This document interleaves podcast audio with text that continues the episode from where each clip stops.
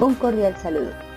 Quien les habla, Ana Milena Corregidor Castro, estudiante del curso Perspectivas, Tendencias y Problemáticas de la Educación en y con Tecnología. Este curso hace parte del programa de la Maestría en Educación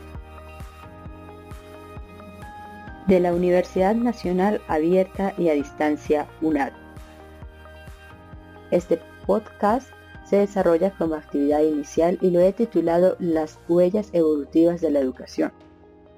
Se presenta a la doctora Jenny Lisbeth Castro el 1 de septiembre del 2020. Estaremos abordando las diversas teorías, tendencias y enfoques de la educación en y con tecnología, lo que implica realizar un recorrido sobre las concepciones del fenómeno educativo y del aprendizaje, la evolución de la tecnología educativa y la cultura tecnológica.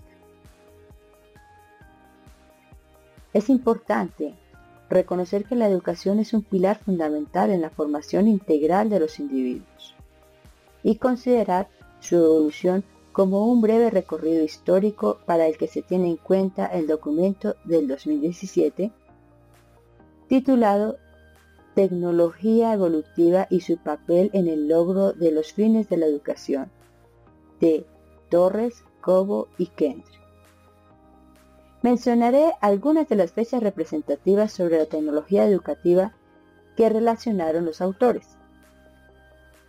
Empezaremos en 1941 con Munroe, para este tiempo la educación se enfoca en programas instruccionales como una formación militar. Ya en 1963, A la describe como aquel campo de la teoría y la práctica educativa involucrada principalmente con el diseño y uso de mensajes que controlan el proceso de aprendizaje. En 1968, Gain considera la tecnología educativa como un cuerpo de conocimientos técnicos con relación al diseño sistémico y la conducción científica de la educación. Mientras que la UNESCO en 1984 define la tecnología educativa como el modo sistemático de percibir, aplicar y evaluar el conjunto de procesos de enseñanza y aprendizaje teniendo en cuenta los recursos técnicos y humanos y las interacciones entre ellos, como forma de obtener una más efectiva educación. En 1996, de Pablos considera la tecnología educativa que se consolida como un campo de conocimiento pedagógico de reflexión y teorización sobre la acción educativa planificada en función de contextos caracterizada por el uso de medios tecnológicos. Ya en el milenio, Tellería, en el 2019, Considera los continuos avances de la tecnología son los que dan origen a diferentes procesos de comunicación que estimulan las interacciones diversas que a la vez impulsan un sistema educativo para ofrecer las nuevas alternativas para la formación. Ya acercándonos eh, al 2016, Serrano Sainz y otros afirman que la tecnología educativa constituye una disciplina encargada del estudio de los medios, materiales, portales web y plataformas tecnológicas al servicio de los procesos de aprendizaje. En efecto, aunque un recorrido rápido y breve sobre la historia se percibe fácilmente la huella y el impacto de la tecnología en la educación. Es así que en Colombia, como lo relaciona el doctor Pablo al final de la tabla en la que nos brinda el desarrollo del estado del arte sobre la cultura tecnológica, que comparte en el documento la investigación en educación en tecnología desde el enfoque de la cultura tecnológica del 2013, nos permite conocer cómo en el 2007 la Secretaría de Educación del Distrito Capital, SEP, evidencia el papel de la tecnología y su incorporación de la educación en el enriquecimiento de estrategias para el desarrollo social que hacen posible la solución de problemas, la satisfacción de necesidades y el aprovechamiento de oportunidades. De igual forma, el Ministerio de Educación Nacional MEN en el 2008 reconoce que la alfabetización de los ciudadanos ya no se restringe solamente a la lectura y la escritura. En el mundo actual se señala la interculturización científica y tecnológica como un logro inaplazable. Se espera que todos los individuos estén en capacidad de comprender, evaluar y usar y transformar artefactos, procesos y sistemas tecnológicos para la vida social y productiva. Aunque la historia muestra la importancia de la tecnología en la educación, así como el reconocimiento de la formación tecnológica para lograr una adecuada fusión entre la educación y la tecnología, aún se deben romper esquemas o paradigmas, lo que obligatoriamente nos conduce a analizar lo que se ha subtitulado como para la educación los medios no son el fin. Es así que se debe considerar la expresión de Caballero Llorente, 2015. No se debe confundir los medios con los fines, ni los instrumentos de comunicación con el aprendizaje. Esta frase la relaciona en su obra Tecnologías de la Información y la Comunicación TIC escenarios formativos y teorías del aprendizaje de 2015. ¿Por qué hablar de que los medios no son el fin? Para llegar a este punto empezamos por el reconocimiento de las percepciones que ofrecen las teorías clásicas del aprendizaje y sus principales concepciones según Caballero y Llorente 2015 empezamos a hablar sobre el conductismo. En este, se considera que se centra en el comportamiento observable, esto es, en el entorno como un conjunto de estímulos y respuestas, y el aprendizaje se percibe como la modificación de la conducta. En esta teoría, los profesores son los actores encargados de dirigir el proceso enseñanza-aprendizaje, mientras que el estudiante se percibe como un actor pasivo y depende de los estímulos. De igual forma, las tecnologías de la información y la comunicación TIC se consideran como un estímulo que refuerza la respuesta específica del estudiante. En cuanto al cognitivismo, el aprendizaje se produce a través de la propia experiencia del sujeto y es el proceso de adquisición y almacenamiento de la información.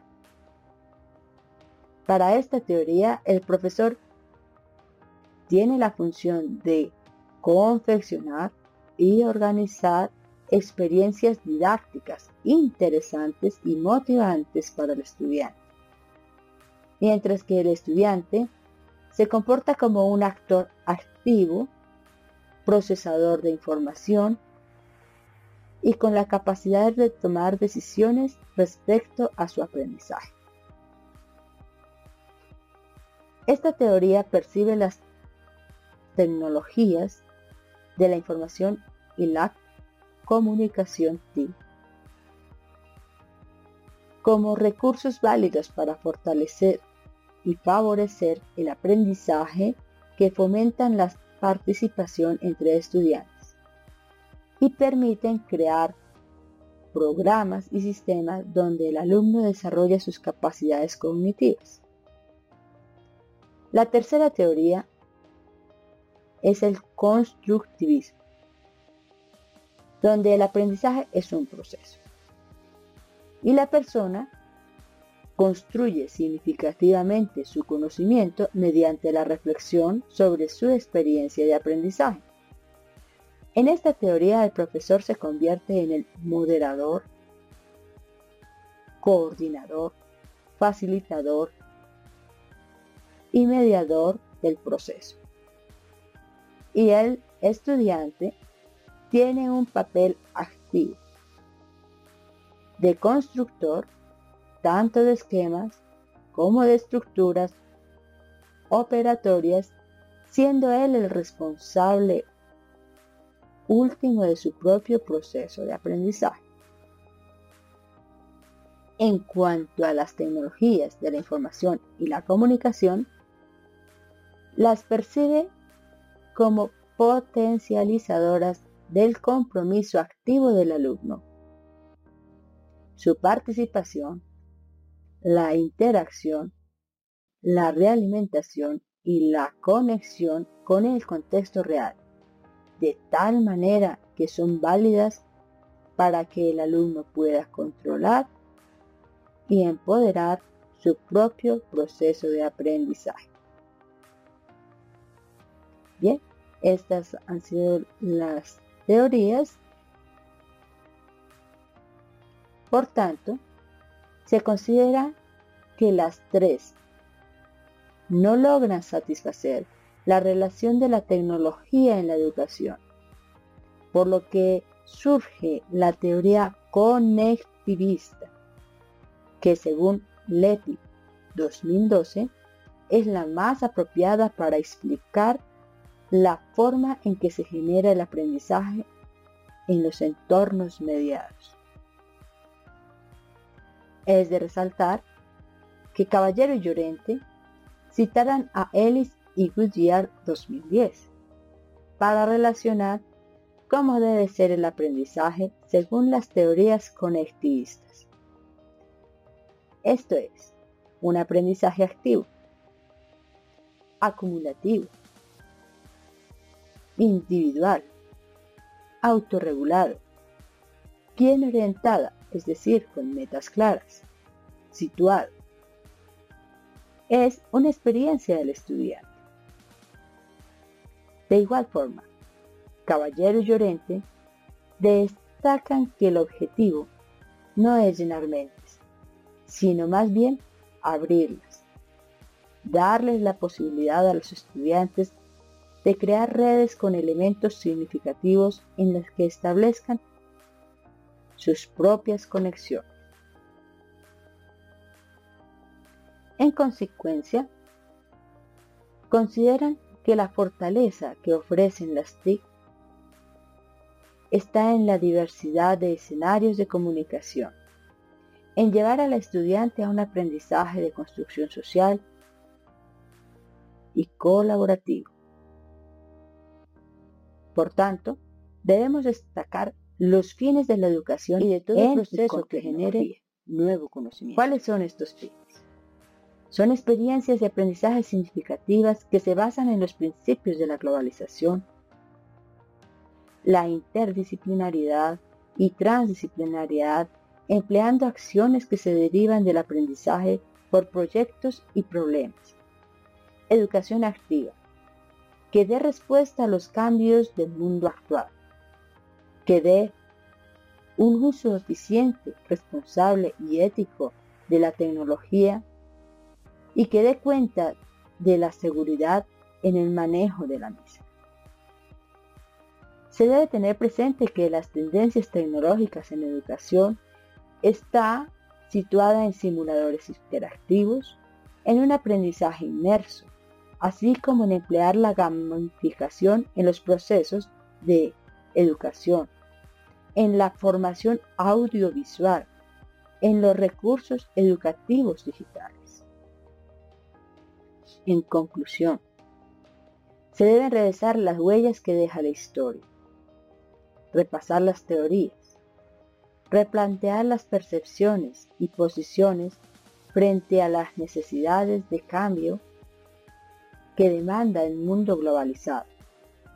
Para ejercer la docencia se forma una necesidad de conciencia, de compromiso y efectivamente se debe tener una gran receptividad para el cambio que demanda el quehacer en una educación en y con tecnología. De igual forma, se debe reconocer que el conectivismo es una realidad en los procesos de aprendizaje y generación del nuevo conocimiento, el trabajo entre pares, esto es, entre grupos de estudiantes, de docentes e incluso de expertos es creciente. Por tanto, las tecnologías para el aprendizaje y el conocimiento, conocidas como TAC, deben ser parte de los programas curriculares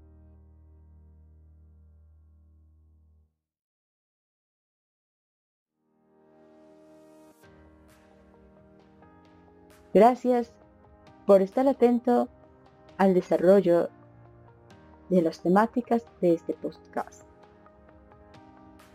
Un cierre con una reflexión de Proverbios 8, 10, 11 sobre la sabiduría.